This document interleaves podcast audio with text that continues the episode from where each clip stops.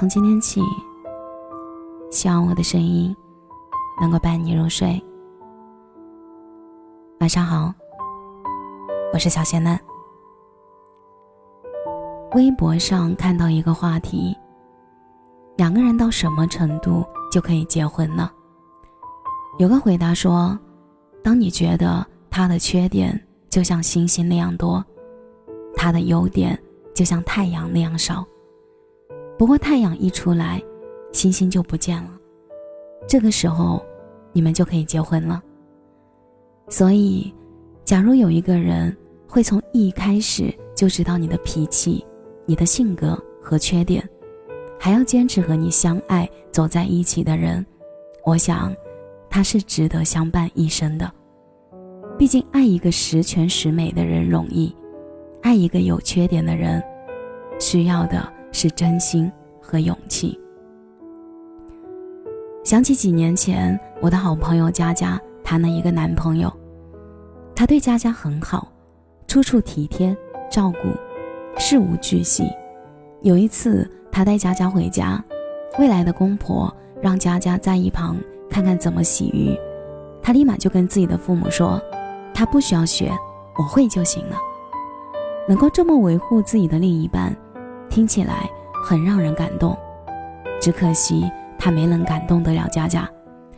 双方父母准备把结婚事宜提到日程上来，佳佳却显得越来越抗拒。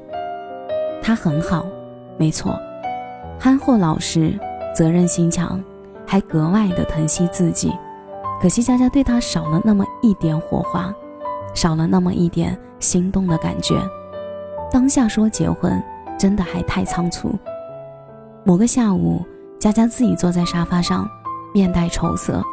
母亲观察到了，坐在她边上，轻轻地说了一句：“感情这事儿勉强不来。”佳佳一惊，没想到母亲不仅猜中了自己的心思，还能这么理解自己的苦衷。她说：“妈，我知道到了我这年龄也该结婚了，但我真的很怕。”怕自己给自己的后半生做了一个错误的选择，到底怎样才是该结婚的时候？佳佳最终说出了自己苦扰自己的问题。母亲笑着说：“傻孩子，哪有什么该结婚的时候，只有该结婚的人。不如你问自己，你觉得你爱他吗？”佳佳说：“我不知道，我真的不知道。”佳佳低下了头。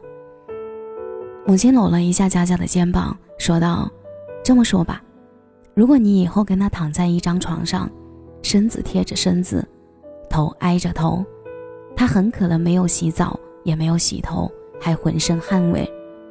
如果你想到这里不觉得恶心，反而还有一点点甜蜜的话，那这个人应该就是你的丈夫了。”佳佳看向母亲的眼睛，沉思了几秒。突然豁然开朗，妈，我知道了。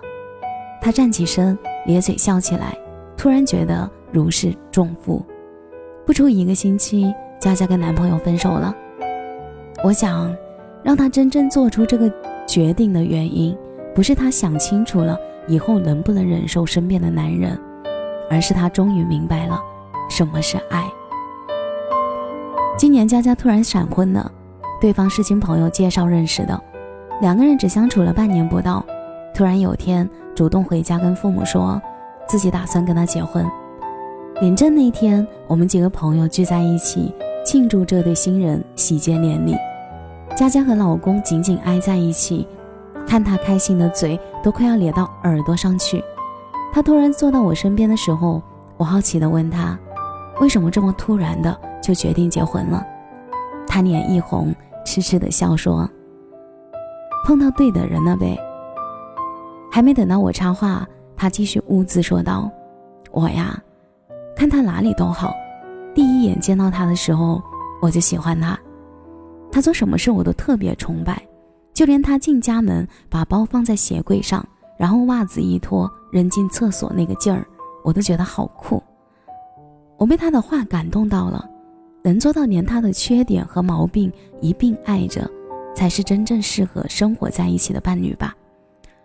以前我们总是以为吵架了总有一天会和好，分开了总有一天会重逢，以为现在牵着手的人后半辈子都会在一起，所以都不急于多说一句“我爱你”，直到吵架了再也不能和好，分开了再也没有办法相聚，来不及多爱你一点，来不及多陪你一天，直到最后不能挽回，才知道爱是珍惜。而不是放肆。后来慢慢长大，我们都不需要轰轰烈烈的爱情了，我们需要的是不离开，是他会介意你的很多东西，可能也会很生气，但还是会回来找你，因为他知道，爱是不离开。或许几年后，你不再画精致的妆容，开始为孩子的事情奔波，不再每天踩着高跟鞋元气满满的上班。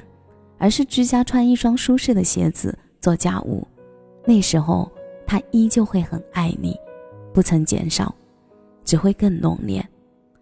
或许几年以后，他也不再像当年那般风华正茂，开始新装革履的在城市奔波，开始去参加各种酒局，开始在生意场上变得圆滑，你还是笑着说这些一直都是你最爱的样子。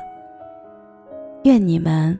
都能早日找到那个愿意接受自己的缺点的人，然后彼此帮扶着，经历之后的人生。感谢你的收听，我是小仙男。如果你刚好喜欢我的声音，记得点点关注，给仙嫩五星好评哦。每晚十一点，我都在这里等你。节目的最后。祝你晚安，有个好梦。